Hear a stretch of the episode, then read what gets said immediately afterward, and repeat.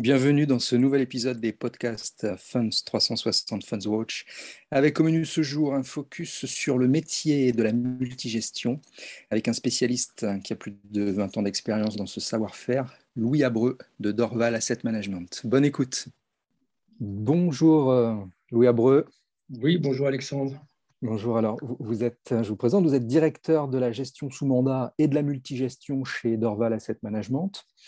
Alors, bah, pour commencer, pour, euh, pour, bien définir euh, le métier de, de multigestion, en quelques mots, qu'est-ce que vous pourriez nous, nous dire et surtout en, quoi est-ce que ça se différencie d'un pur sélectionneur de fonds?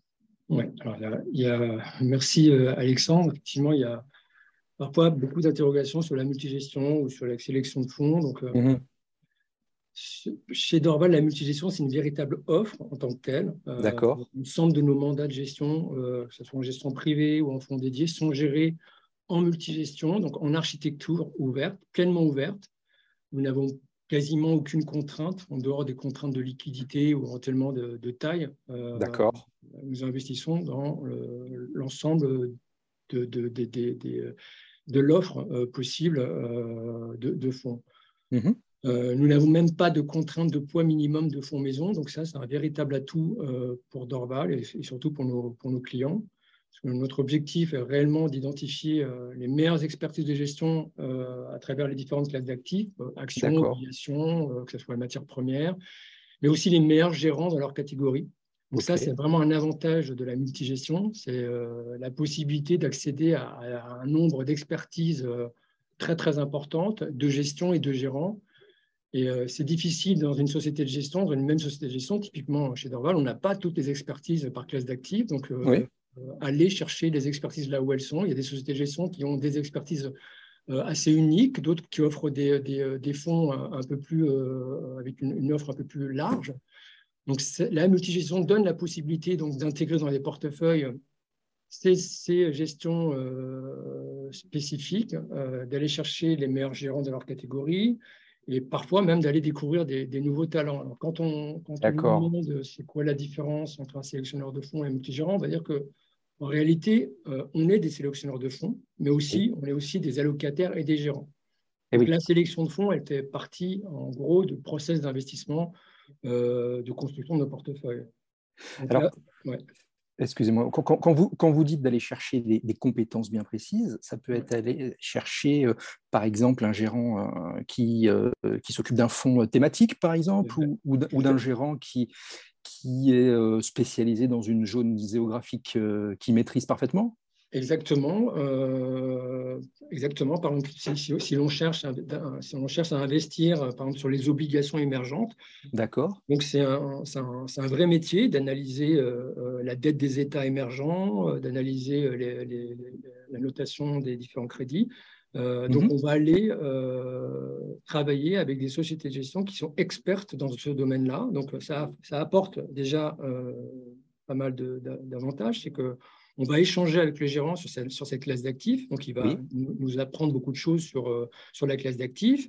Euh, il va aussi nous tenir à jour des, différents événements qu'il peut y avoir sur, euh, sur certains pays émergents du, côté de, du côté de la dette. Oui. et donc, on, on, va travailler avec ces sociétés de gestion-là et, on va, ces, ces fonds-là vont pouvoir intégrer nos portefeuilles. C'est des expertises que nous, on n'a pas chez Dorval. Donc, on a tout intérêt d'aller chercher euh, ces expertises euh, à l'extérieur. Parfait. Donc, une, une, activité de multigestion pleinement intégrée à l'activité de la société de, gestion euh, d'Orval. Et donc, vous, vous travaillez effectivement avec, main dans la main, avec des gérants ou des nouveaux talents euh, que vous allez, entre guillemets, euh, dénicher. Vous avez peut-être des, des, exemples, je ne sais pas si on peut, on peut citer des noms, ou de, de, nouvelles euh, sociétés de gestion ou de, ou de nouveaux gérants sur le, sur le marché qui vous, vous ont tapé dans l'œil, entre guillemets? Alors, euh, oui, on a, on a déjà euh, en fait une liste de. Pour moi, ça fait déjà ça fait plus de 20 ans que je travaille dans la, dans la, dans la multigestion et dans la sélection de fonds. Donc, euh, c'est vrai que je connais pas mal le marché et je connais pas mal les spécificités des sociétés de gestion ou les gérants. Donc, on suit des gérants qu'on appelle des gérants stars, des gérants qu'on oui connus par, parce qu'ils offrent des performances nettement, en tout cas toujours très bien classées, avec un bon process de gestion. Donc, parfois, ces gérants vont créer leur société, comme bah, vous connaissez la société Longvia, par exemple, avec un gérant qui est très connu. Donc, il est intéressant de, justement de suivre euh, ce gérant-là euh, parce qu'il lance sa, société, donc il a un vrai challenge. Euh, mhm. voilà, par exemple, typiquement, c'est des, des, gérants que l'on va suivre. On n'est pas forcément investi pour le moment parce que la classe d'actifs ne nous intéresse pas. D'accord. On va s'intéresser à ce, à ce, gérant, voir un petit peu comment se comportent les fonds et comment, comment se passe en tout cas le, le début de l'histoire. Ou par exemple, euh, ce qui est intéressant aussi, c'est qu'en fait, on nous appelle régulièrement pour nous proposer de, rencontrer des gérants euh, ou, des, nouveaux euh, produits. Donc là maintenant, il y a beaucoup de fonds thématiques, mais au tout début des fonds thématiques, en fin de compte, on apprenait beaucoup sur la construction de ces portefeuilles-là et sur les différentes thématiques. Et euh, ces échanges, euh, ça a permis aussi d'identifier euh, certains gérants très spécialisés dans des thématiques, comme on a pu le voir. là maintenant, il y a beaucoup de fonds sur l'eau, mais il, y a, il, y a, 15 ans, quand on a commencé à lancer les fonds sur la thématique de l'eau, bah, en fait, c'était assez nouveau, cette, euh, euh, cette, ces idées-là, cette, thématique. donc voilà, il y a des idées comme ça. Quand on, en fait, on, vient nous, nous, contacter pour venir nous proposer de, de, rencontrer des gérants ou des nouvelles idées de fonds, on échange aussi. Euh, ça, ça, enrichit à la fois nos allocations d'actifs, mais aussi notre liste de. Effectivement, puisqu'il peut s'agir euh, de fonds euh, parfois avec des, sur des secteurs qui sont au, sens large, comme la, santé, mais parfois sur des, sur des choses encore plus précises. je vois passer de la robotique, par exemple. Alors, à moi, je ne sais pas si ça va être dans, le, dans, le cadre de ce qui vous intéresse. Ben, dans le, voilà. ça, ça peut être, par, par exemple, un, bon exemple, c'est euh, quand euh, la société Thématix AM, euh, qui est un affilié de, de, Natixis, a lancé le fonds, ils ont lancé un fonds sur l'économie des abonnements, par exemple. ils l'ont lancé en, un peu en 2020, 2021, 2020, donc au moment de, bah, de, la crise sanitaire, vous savez, il y a eu cette pour tout ce qui était valeur stay at home. Donc, ben voilà, c'était une bonne idée, euh, et c'est toujours une bonne idée, puisque les abonnements, on en a tous, on a des abonnements dans tous les sens, euh, pour les téléphones, pour Internet, pour, euh, pour les loisirs. Pour les loisirs, et donc aujourd'hui, il y a une véritable économie sur les abonnements, et c'est vrai qu'il y a une explosion des abonnements au moment de la crise sanitaire, puisque les gens étaient tous chez eux, et donc typiquement, ce fonds-là a intégré très rapidement nos portefeuilles parce que euh, ça correspondait exactement à ce que l'on cherchait pour nos allocations d'actifs. Même s'il n'y avait pas beaucoup de trac dans ce, sur cette thématique-là, mais ça correspondait à ce que l'on voulait. Après, l'équipe de gestion, on la connaissait. Euh, voilà, il y, a, aussi euh, l'expérience du gérant qui compte beaucoup. Alors, je comprends. Mais alors, concrètement, quand vous avez un, un prospect, euh, celui-ci euh, a des besoins spécifiques que vous identifiez ensemble et que vous rédigez ensemble. Comment ça se passe? C'est sous la forme d'un cahier des charges bien précis que les besoins sont, sont exprimés et qu'après vous prenez le temps d'y répondre? Comment ça, ça fonctionne concrètement? Alors, en fait, bon, déjà, pour, les particuliers, parce que c'est en fait de la gestion sous mandat, euh, mmh donc la gestion sous mandat, on peut la faire à travers de la multigestion, mais aussi à travers des titres vifs. Pour les particuliers, on, s'efforce de proposer une gestion qui va être la plus adaptée à, ses attentes, donc en tenant compte bien évidemment de son aversion au risque, parce qu'il y a des particuliers qui sont très averses au risque, donc ça, il faut être très attentif à ça, à, sa situation personnelle et financière, à, ses attentes aussi, est-ce qu'il euh, souhaite constituer un patrimoine euh, en vue de la préparation de sa retraite, ou, euh, ou est-ce que c'est pour un projet immobilier, voilà ces choses-là. On va essayer donc d'accompagner le client dans la durée, donc il faut être à l'écoute du client, ça, c'est vraiment primordial pour, euh, déjà pour définir les objectifs d'investissement et, et, puis comprendre son profil d'investisseur et déterminer son horizon de placement. Après, pour tout ce qui est euh, offre de fonds dédiés, euh, mhm. ça, il faut donc définir un cahier des charges bien précis avec le prospect. Quel est le niveau de risque voulu, le, ce qu'on appelle le SRRI pour un fonds dédié? De 1 à 7 en fonction du niveau de risque. Donc 1 pas risqué, à 7 très risqué. Son univers d'investissement euh, est-ce qu'il veut ou pas qu'on intègre un filtre ESG Parce qu'aujourd'hui, on a la possibilité aussi de proposer des portefeuilles avec, euh, avec un, filtre ESG ou des portefeuilles avec un impact. Mhm. Euh, quelles sont ces contraintes d'investissement? Est-ce que voilà tout ça dans le but de respecter aussi le couple rendement risque du portefeuille que l'on va gérer. on souhaite vraiment être le plus transparent possible avec, avec, avec nos prospects pour essayer de répondre, répondre aux attentes. Et il faut parfois aussi, ça nous arrive aussi parfois de dire non parce que la demande est peut-être trop ambitieuse euh, vu le contexte des marchés et on veut pas faire, euh, on veut éviter les fausses promesses. Donc euh, parfois il faut savoir dire non. voilà, en tout cas il faut avant tout être à l'écoute. Il faut bien comprendre les besoins du client. Et alors une, question sur, sur l'activité elle-même. Si je résume, le métier consiste en grande partie à se tourner vers vers l'extérieur, c'est-à-dire parfois vers des concurrents, entre guillemets, puisque ce sont d'autres sociétés de gestion qui proposent d'autres fonds.